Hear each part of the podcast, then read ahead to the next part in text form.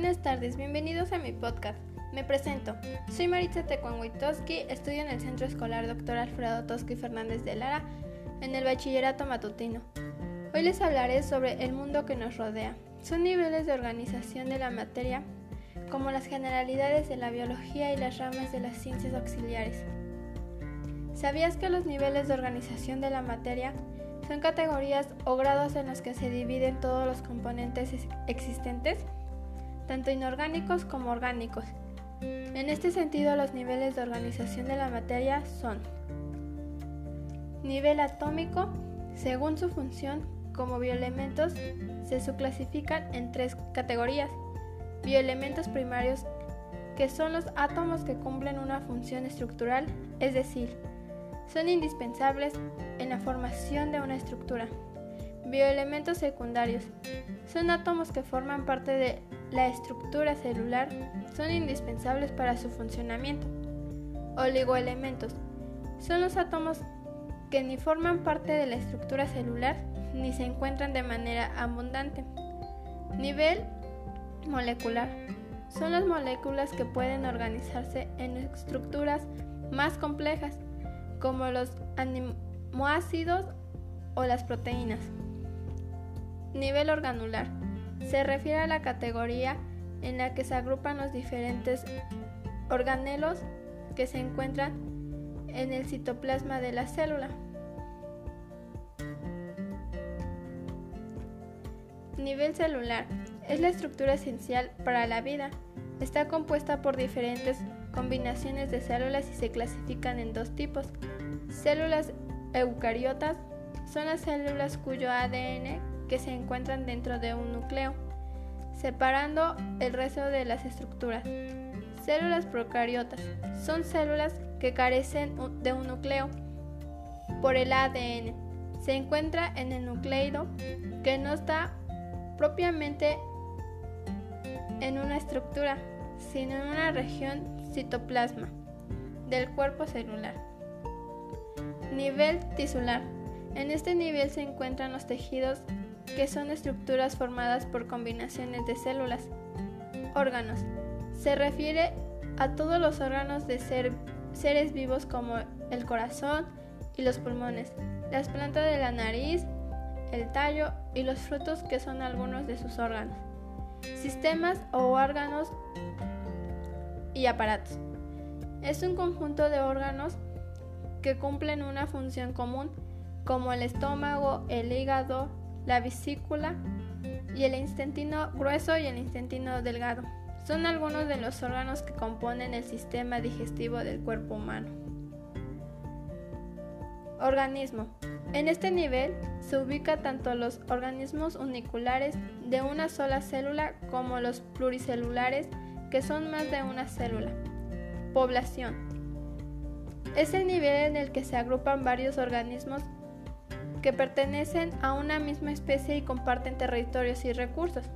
Comunidad. En este nivel de organización coexisten poblaciones de especies diferentes en las que establecen relaciones esenciales para la supervivencia. Ecosistema.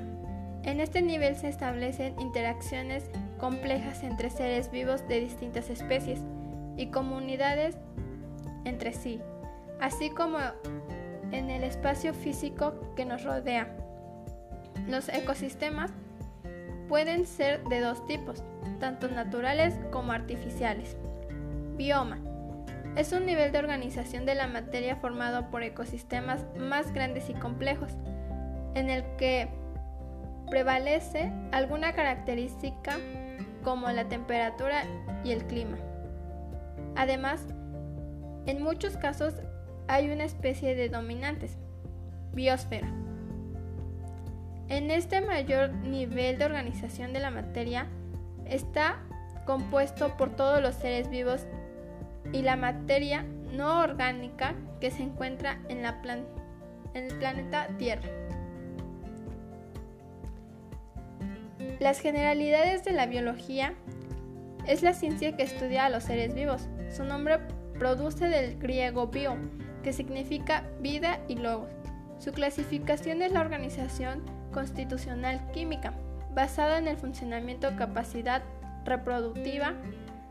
La biología es una ciencia ya que está basada en la observación de la naturaleza y la experimentación para aplicar los fenómenos relacionados con la vida.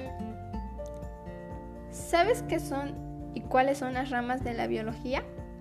Las ramas de la biología son numerosas y abarcan distintos ámbitos dentro de la generalidad que posee esta ciencia, como la bacteriología, que estudia las bacterias, la biofísica, que estudia el estado físico de la materia viva, la biología estudia las moléculas que constituyen los seres vivos, la,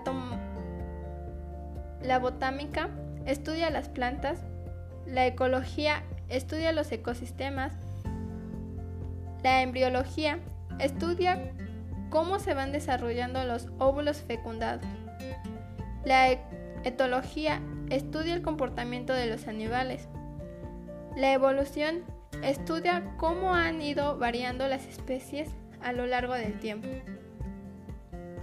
La fisiología estudia las funciones orgánicas de los seres vivos. La genética es la que estudia cómo se heredan los caracteres biológicos. La histología estudia los tejidos. La micrología estudia los órganos microscopios. La morfología estudia la estructura de los seres vivos. La taxonomía estudia la clasificación de los seres vivos. La virología estudia el virus y la zoología es la que estudia los animales. También las ciencias auxiliares son y se clasifican en la química que están relacionados con los seres vivos y están constituidos por la materia, tanto átomos como moléculas. Son reacciones químicas que suceden en nuestro cuerpo. La física son aquellas todas leyes que pueden aplicar a los fenómenos naturales. Las matemáticas es la aplicación en la que relacionan numéricas a los fenómenos naturales como el conteo de población estadística. Geografía. Apoya la distribución y localización de zonas, clímax, vegetación, etc. Historia. Es la biología que maneja antecedentes históricos de la ciencia, como leyendas y teorías. En conclusión, del mundo que nos rodea y la biología tienen que ver mucho, tanto la biología, que es la ciencia que estudia el origen y la evolución de características de los seres vivos, así como sus procesos vitales, sus comportamientos e interacciones entre sí. También el conocimiento y el medio ambiente está compuesto a descubrir y explicar el comportamiento y características de diferentes seres vivos, como los individuos bien considerados en su conjunto de especies. Pues ante todo y antemano, quiero agradecer a todas aquellas personas que me están escuchando. Pido una disculpa si no me supe expresar de la mejor manera. Quiero agradecer muchísimo, muchísimo a mi maestra Lili Gutiérrez que es la que nos está apoyando con y asesorando con esta información. Y pues bonito día a todos. Gracias, adiós.